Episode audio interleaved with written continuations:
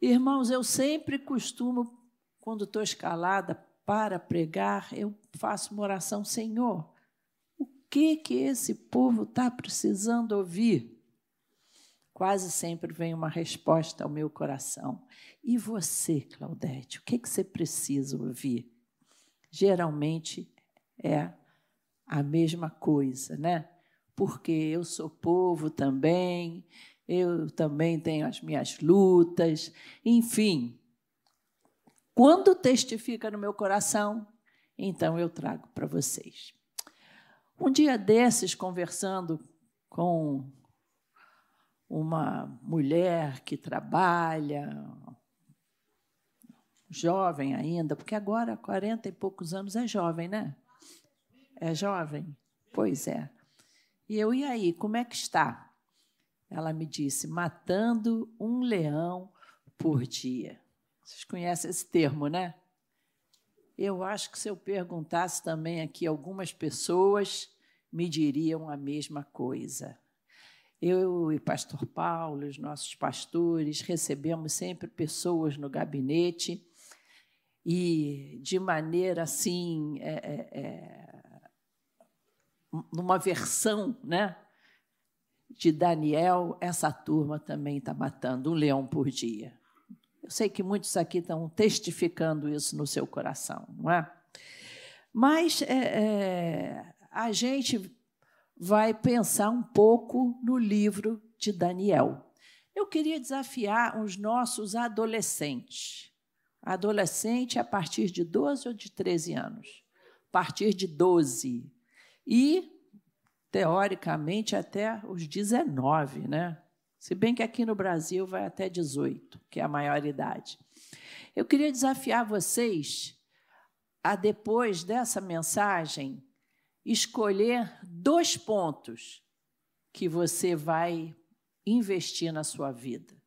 Você vai chegar para mim ou pode anotar aí no seu celular e depois me passar, dizer assim, pastora, esses dois pontos eu quero investir na minha vida.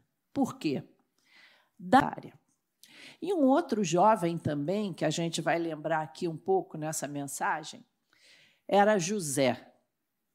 José também tinha 17 anos, por aí.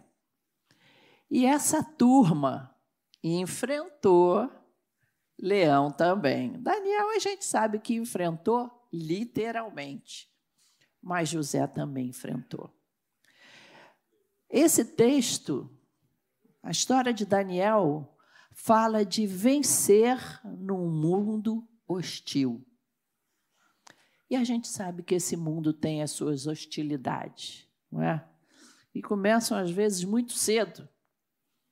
Começa já no, no jardim da infância, quando o coleguinha tenta pegar o seu brinquedo, você não quer dar, aí você enfia a mão no coleguinha e a professora já bota você de castigo e você já começa na mais tenra idade a escutar não. Não pode, não deve, não é assim.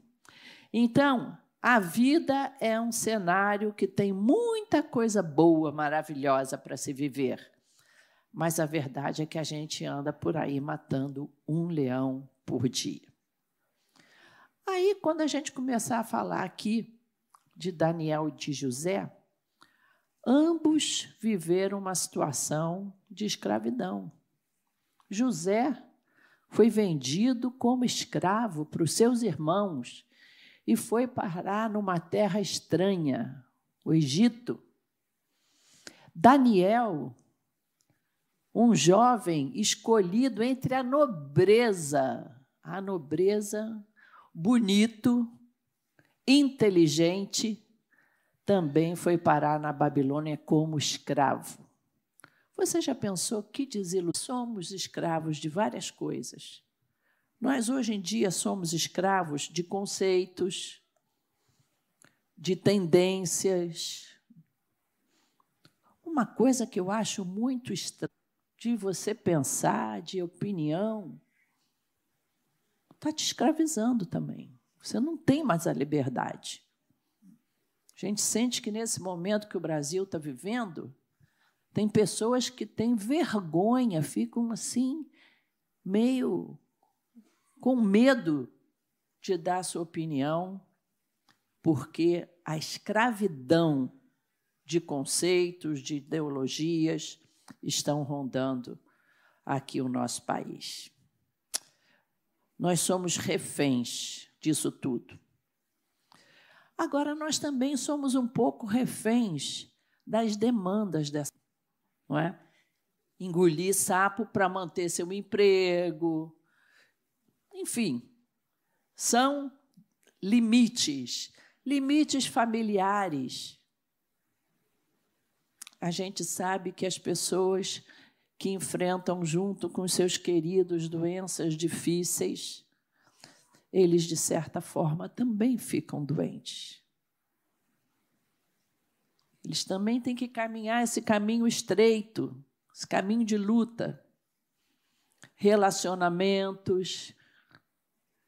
Quanta gente não é aqui escravo de um relacionamento difícil, mas não tem jeito, como é que você vai pular fora? O povo fala muito de sogra, né? Mas nem sempre o relacionamento difícil é sogra e você também não vai pular fora. Você não vai cancelar aquela pessoa da sua vida. Você vai ter que enfrentar. É um pouco de prisão? É. É às vezes você ir onde você não quer ir, ir na festa que você não está afim, relacionar com uma pessoa que não está afim, você já sabe que você vai ali, vai ser maltratado. Mas você precisa estar naquele círculo social, não é verdade? Foi mais ou menos isso que aconteceu com Daniel. Ele era escravo numa sociedade que ele não tinha como pular fora. A Babilônia estava dominando o mundo todo. E bem longe de Israel. Então, existe um momento em que a gente precisa fazer uma escolha. Ser feliz. Mas como ser feliz estando escravo? Fazer a diferença onde eu estiver. Fechar princípios no meu coração. Você sabe por quê? Na realidade, a felicidade, na maior parte das vezes, ela não está nos fatores externos. A felicidade está aqui e aqui. Você já notou? Você já deve ter visto alguma pessoa que você fala assim: nossa, Fulano tem tudo para ser feliz, mas vive reclamando. Já, consegui, já conheceu gente assim? Todo mundo, né?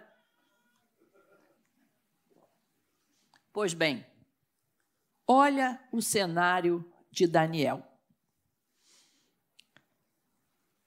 Ele foi a, a, Nabucodonosor, logo no capítulo 1, verso 1 de Daniel, diz que Nabucodonosor, rei da Babilônia, foi a Jerusalém e sitiou a cidade.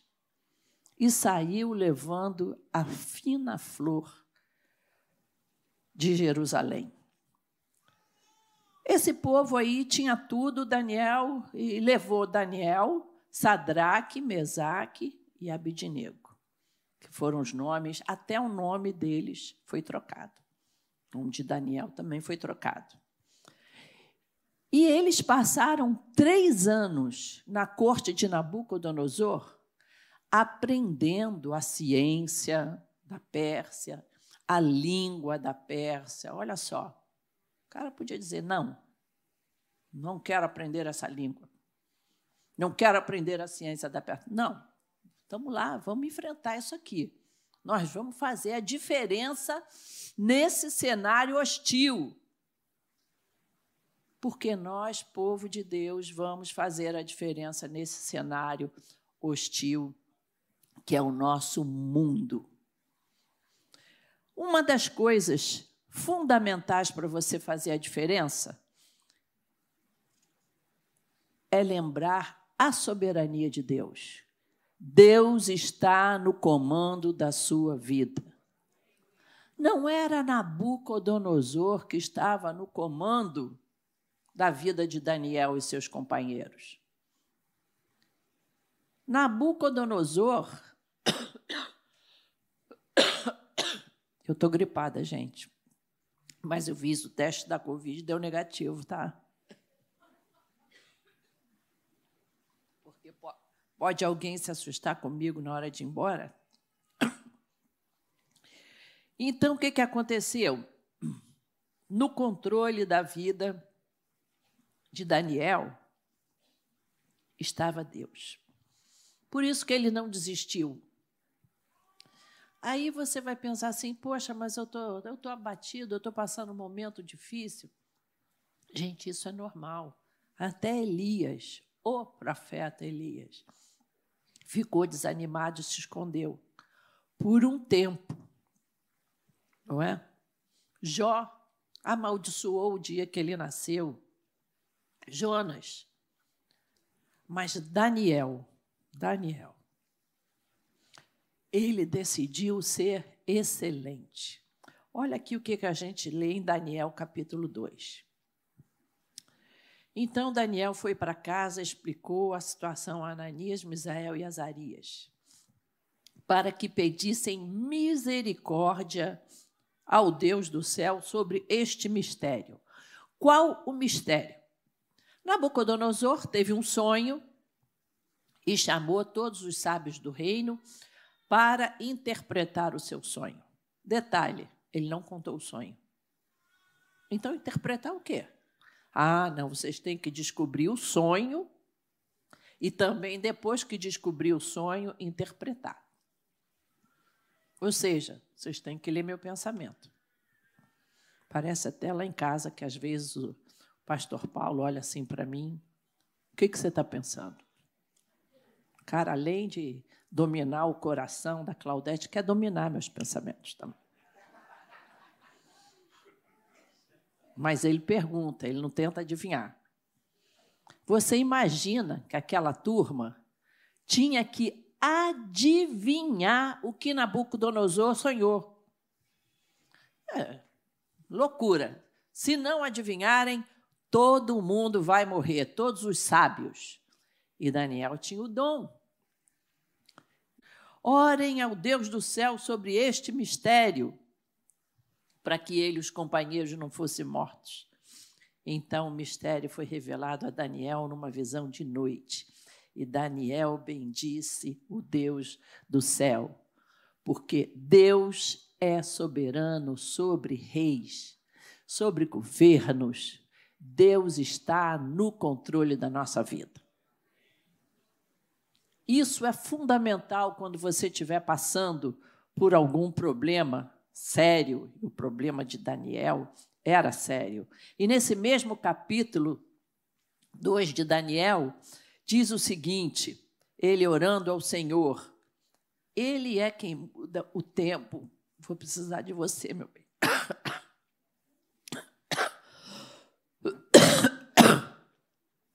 Lê aqui o texto para mim. Tá bom.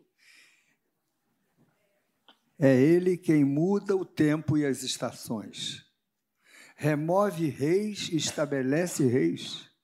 Ele dá sabedoria aos sábios e dá entendimento aos inteligentes. Ele revela o profundo e o escondido, conhece o que está em trevas e com ele mora a luz.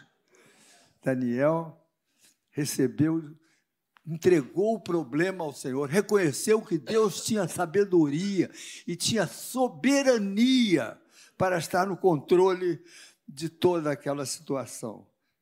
Fica aqui, por favor. Os meus pensamentos já estão escritos aqui, você nem precisa perguntar o que eu estou pensando. Irmãos, no verso 23, e aqui eu queria pedir que você, que é pai, que educa crianças, Vê como Daniel orou. Ele falou: Ó oh Deus de meus pais. Ó oh Deus de meus pais, eu te agradeço e te louvo porque me deste sabedoria e poder. Que coisa boa você educar os seus filhos, influenciar os seus filhos, de maneira que mais tarde, quando ele for clamar a Deus, ele pode dizer: Deus dos meus pais, Deus dos meus avós. Mesmo quando às vezes ele se afasta um pouco, lá na frente ele vai lembrar dos Deus dos seus pais. Outra coisa que a gente vê aqui, que tanto Daniel como José, eles mantiveram o caráter deles mesmo sob pressão por causa dessa vida de oração. E Daniel, assim que recebeu aquele desafio impossível, ele procurou os seus amigos para orarem junto com ele. Essa é a beleza da comunhão da igreja. Não passe seus problemas sozinhos. Que coisa boa que a igreja aqui tem grupos de oração. E o WhatsApp, que parece uma coisa que invadiu a nossa vida, pode ser uma bênção nas nossas nossos grupos de oração. Então, mantenha o seu caráter com vida de oração. A vida de oração, ela traz equilíbrio ao nosso coração. Isso se chama integridade. Quem conversa com Deus não vai fazer nada que desagrade ao seu Deus, não é verdade? Aconteceu depois, nesse livro de Daniel, a gente pode dizer, quase como que no livro de José, que é o livro do pé frio, do azarado. Mas Deus está sempre no controle. Logo depois, a gente vê aqui os amigos de Daniel. Não foi Daniel, mas foi seus amigos. E aconteceu um evento, olha a prova, né?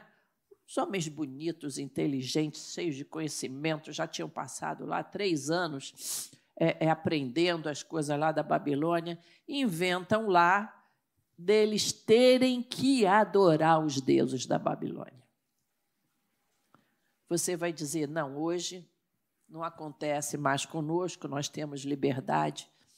Quantas vezes nós somos pressionados a adorar as coisas deste mundo. Não são estátuas, mas são coisas. Então, olha só.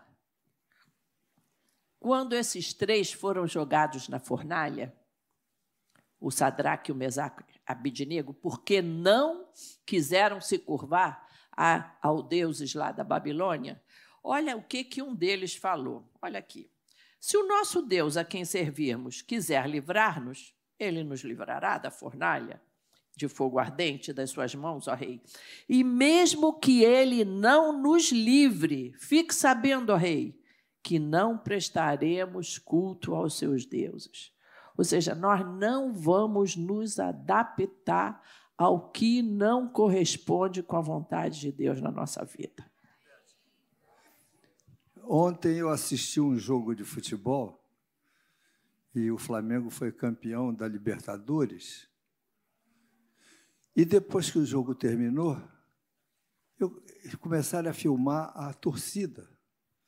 Centenas de pessoas chorando copiosamente, de emoção, porque um time de futebol ganhou um campeonato. E eu comecei a pensar: isso não está muito correto, isso é exagero. Teve um que infartou. Eu fiquei sabendo depois por um pessoal da aeronáutica que, que estudou comigo no colégio militar, que botou no meu WhatsApp que um dos flamenguistas infartou porque o Flamengo ganhou. Irmãos, querem saber? Isso é idolatria. Isso é idolatria. Quando alguma coisa ocupa o primeiro lugar na sua vida, é idolatria. Talvez você não tenha nada a ver com futebol, mas tem a ver com moda, tem a ver com o seu corpo, com malhar para ter um bom bíceps, um bom tríceps. E se alguma coisa acontecer, você entra em crise, porque o corpo é o seu Deus. Sabe, irmãos, o que a gente precisa colocar é hierarquia nessas coisas. O nosso Deus precisa ocupar o primeiro lugar na nossa vida. O resto é tudo secundário. O Flamengo ganhou? Muito bom. Mas se o Flamengo tivesse perdido, não ia mudar nada na minha vida. Amém. Então, irmãos, nós vimos, Deus está no controle da nossa vida, Ele é soberano. Mantenha uma vida de oração, porque a vida de oração te coloca na linha da integridade junto do Senhor. E outra coisa que a gente vê na vida de Daniel é o autocontrole. Como isso é importante na vida do crente. O homem que sabe dominar-se é melhor do que o que conquista uma cidade. É o que está lá no livro de Provérbios. E olha que as cidades eram é, é, muralhas de pedra tremendas. Então, o autocontrole é característica do cristão. Coisa de não, não, não, não tenho forças em mim mesmo. Clama por Jesus Cristo. Ora, joelho no chão. Provérbios 16, Pastor Paulo, a voz está sumindo. É melhor ter paciência do que ser herói de guerra. O que domina seu espírito é melhor do que o que conquista uma cidade. A gente precisa ter autocontrole, precisa pedir a Deus: Jesus me ajuda a não falar as coisas que eu não devo falar. Algumas delas passam a ser sincericídio. Ah, eu sou muito sincero. E com isso rompe um relacionamento, estraga uma amizade, afasta um, um, alguém da família, porque ele é muito sincero.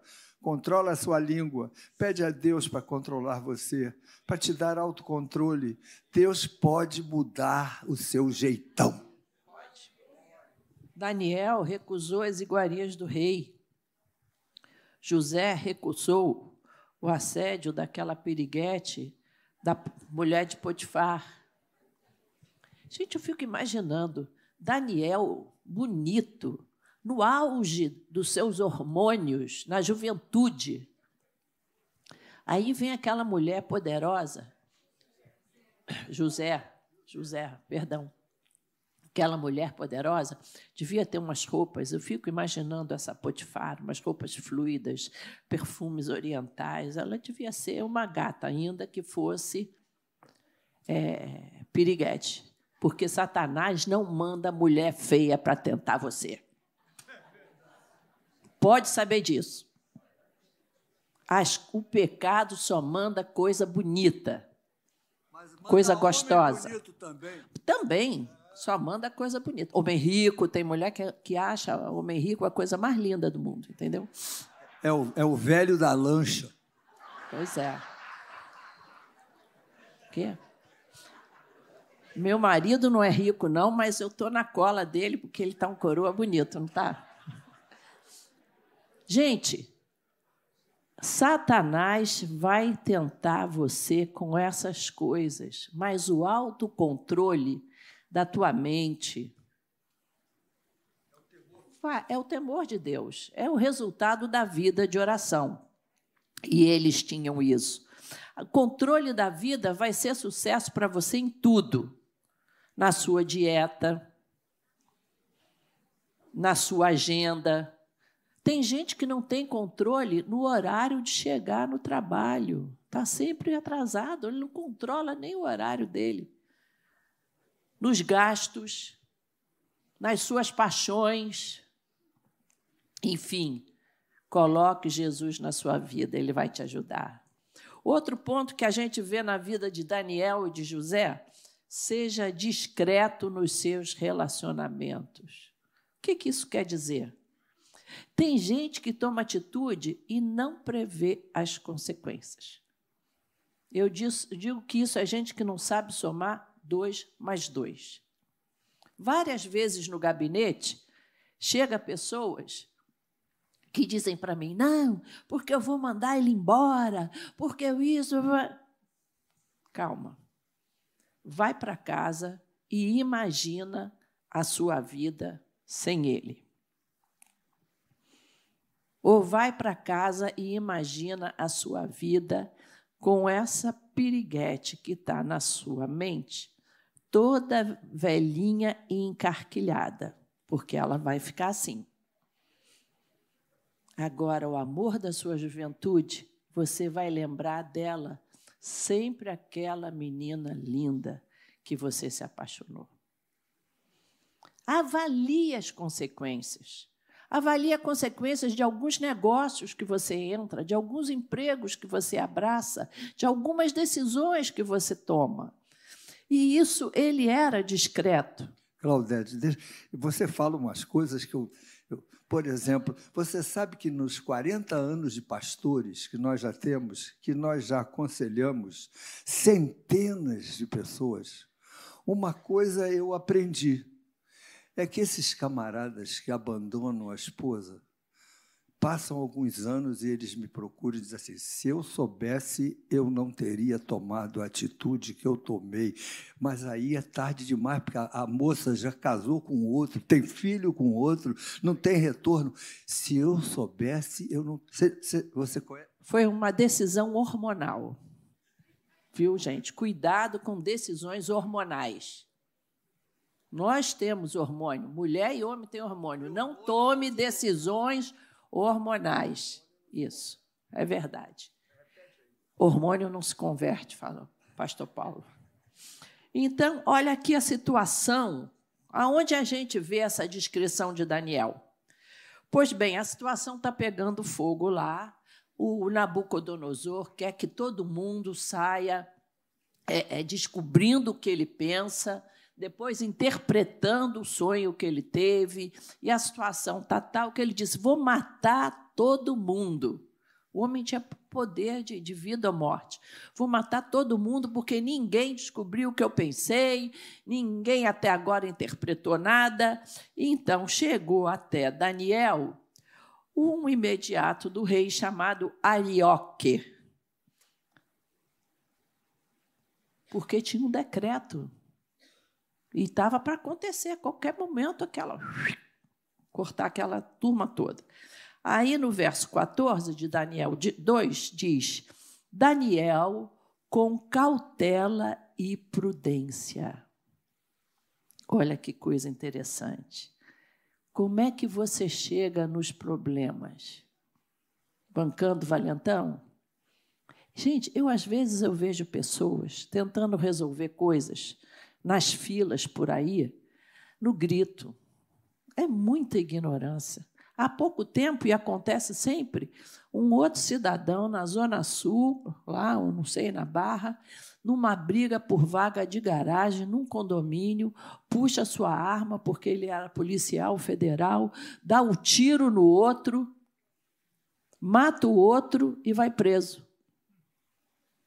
Estragou a vida do outro e ainda por cima a vida do, dele também.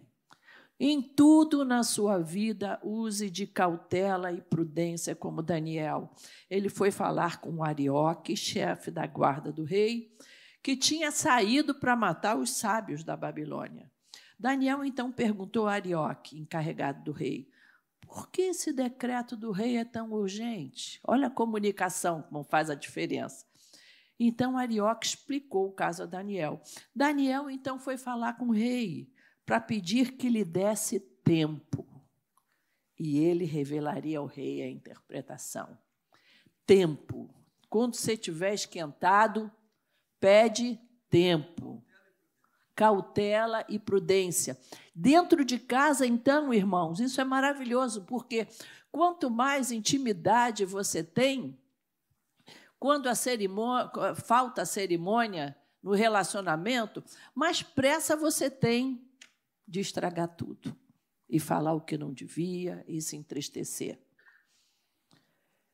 A discrição, discreção ensina para permanecer em silêncio quando necessário. Nós precisamos ser discretos aqui na igreja.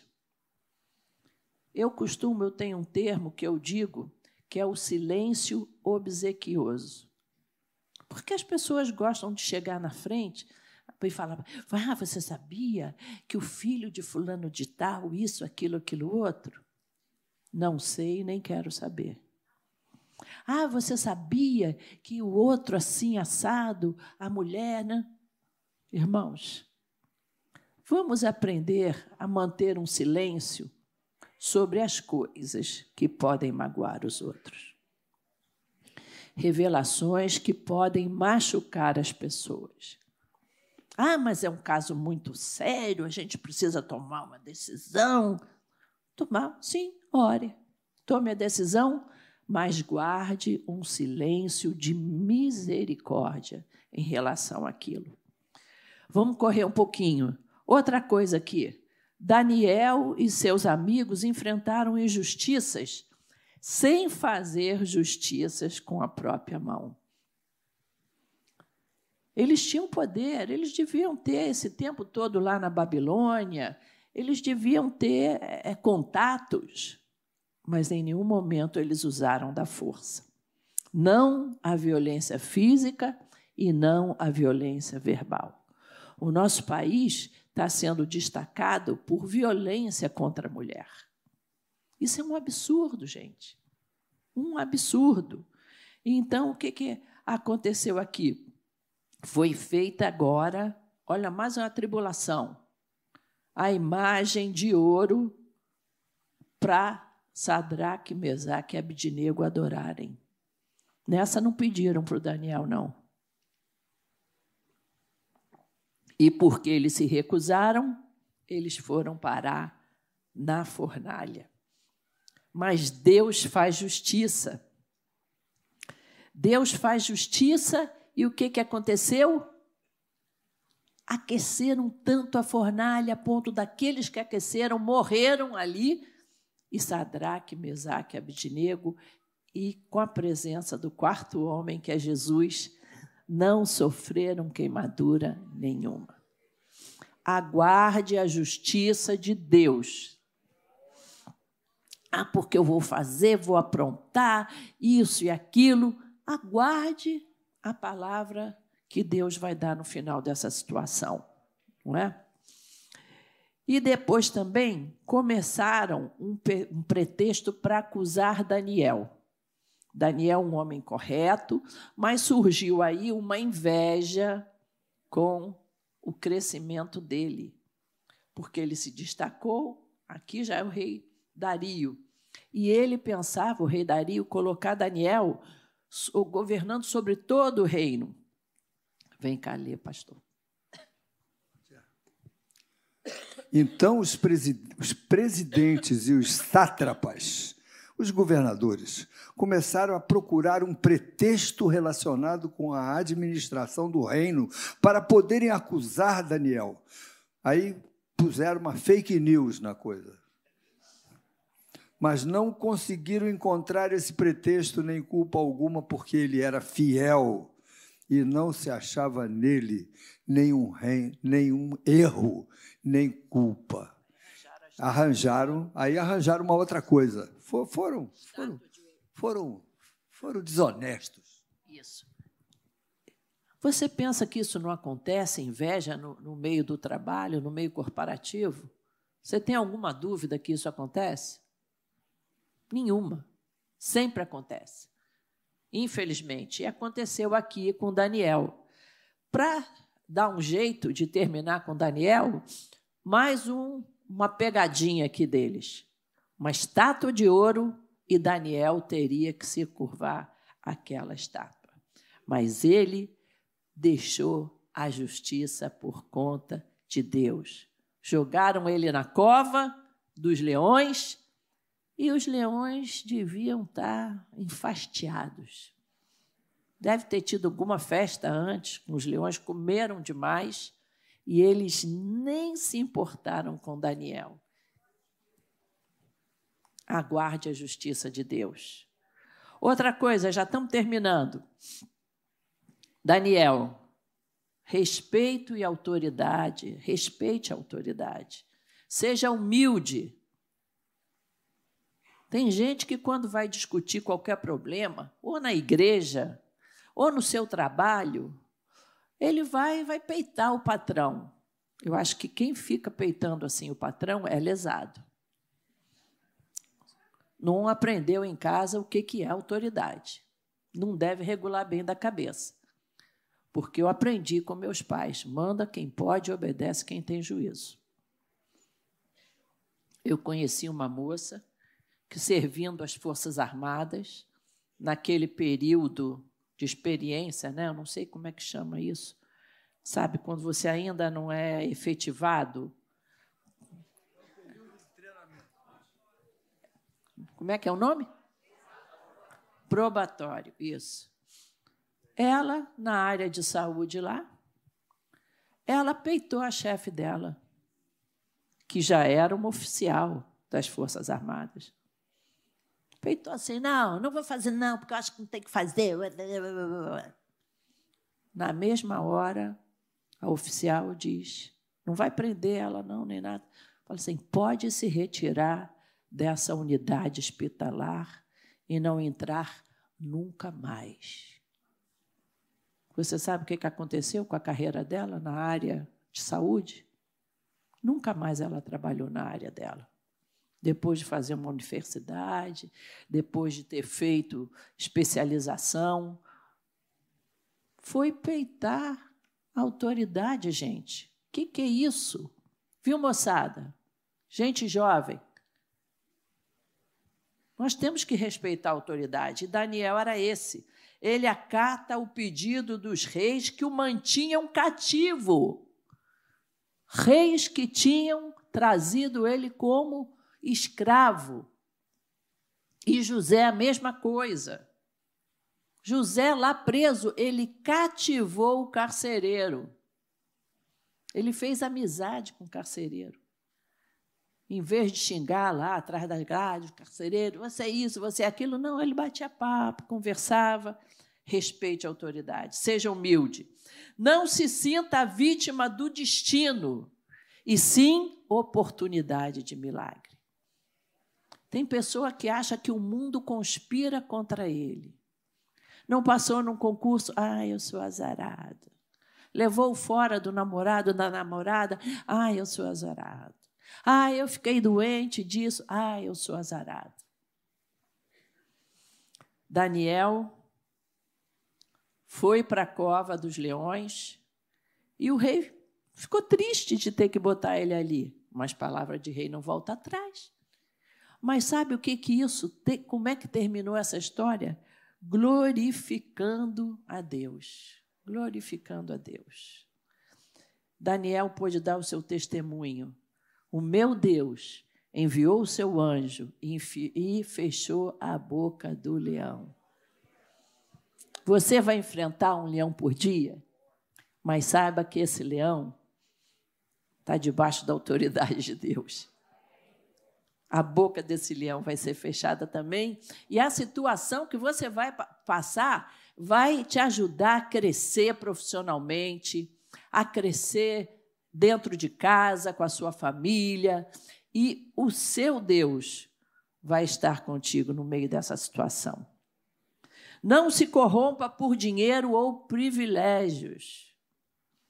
Pois bem, vocês têm que ler o livro de Daniel todo.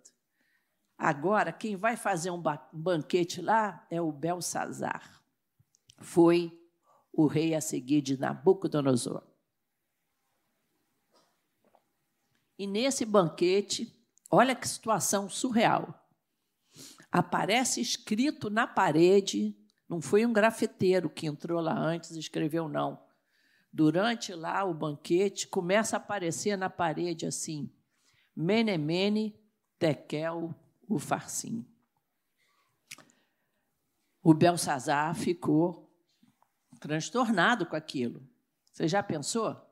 Aparece assim, de repente, na parede da tua sala, do nada, escrito assim: estou de olho em você. Eu ia ficar apavorada, gente. Pois foi isso que aconteceu para o Belsazar. Aí Belsazar oferece presentes, presentes para que Daniel interpretasse aquele negócio. Aí Daniel diz para o Belsazar: Olha, pode ficar com seus presentes e dar as suas recompensas a outra pessoa. No entanto, eu vou ler para o rei o que está escrito na parede e lhe darei a interpretação. que se você não sabe, vai ler a Bíblia para descobrir que isso significava pesado foste na balança e achado em falta.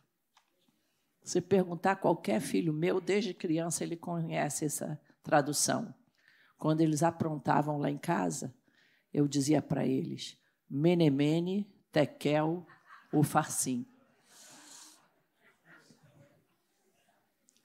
Daniel não se corrompe querendo presentes para poder fazer a obra de Deus, para fazer o que ele tinha sido chamado por Deus ali naquele reino.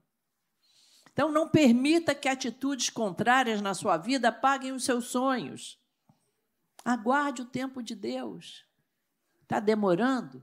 Gente, Daniel passou por quatro reis ali na Babilônia. Sempre digno, sempre fazendo a obra de Deus, e ele deve ter envelhecido ali, fazendo a obra de Deus.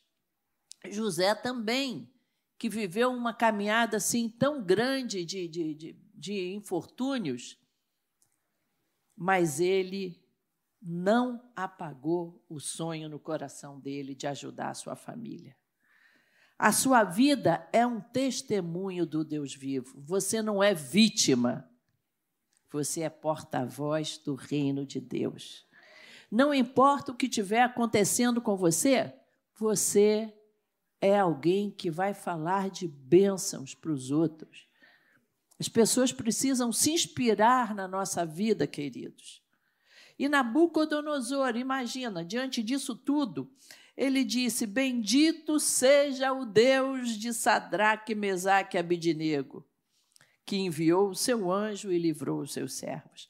Isso é testemunho. Você imagina que a nossa vida precisa ser um testemunho de Jesus Cristo. E as pessoas, vendo a nossa vida, queiram conhecer Jesus. Eu lembro de um irmão, o Silva, né, Paulo? Que aceitou, era cabeleireiro. O pessoal antigo da Maranata conhece ele. Ele já faleceu. O Silva era viciado em álcool. Você cortaria seu cabelo com um cara que estivesse sempre bêbado? Eu não. Pois bem, o Silva, o Silva não parava em nenhum emprego sempre bêbado. Aí ele foi, alguém levou ele um dia lá na Maranata, na ABI, nossa reunião no centro da cidade.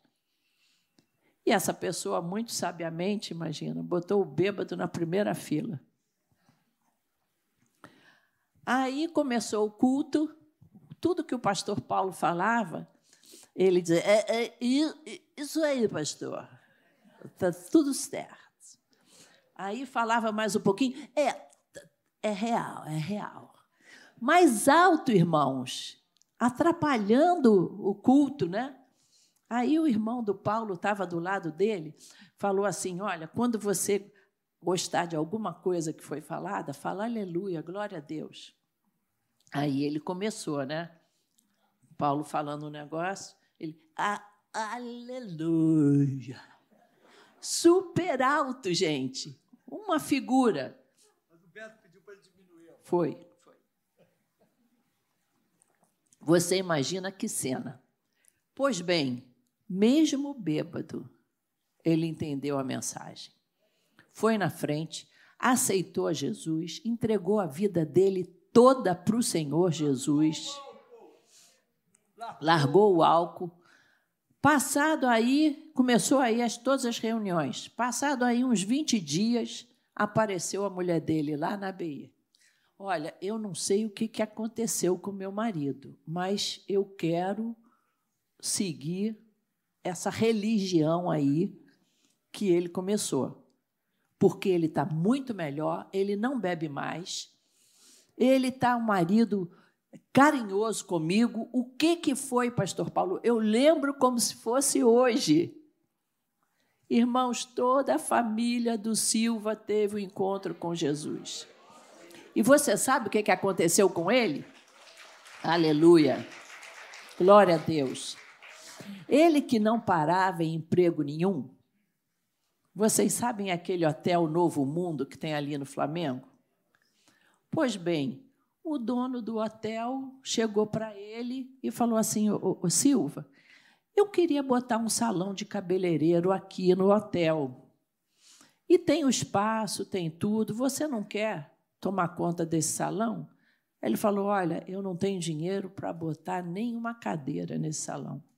Se você não precisa investir nenhum tostão, você vai me dizer o que é necessário. Eu vou mandar o arquiteto do hotel fazer o projeto bem chique e você vai tomar conta do salão. Ah, mas como é que eu tenho, quanto eu tenho que lhe dar de participação? Nenhuma. Eu só quero que você atenda os clientes do hotel e todo o lucro é seu.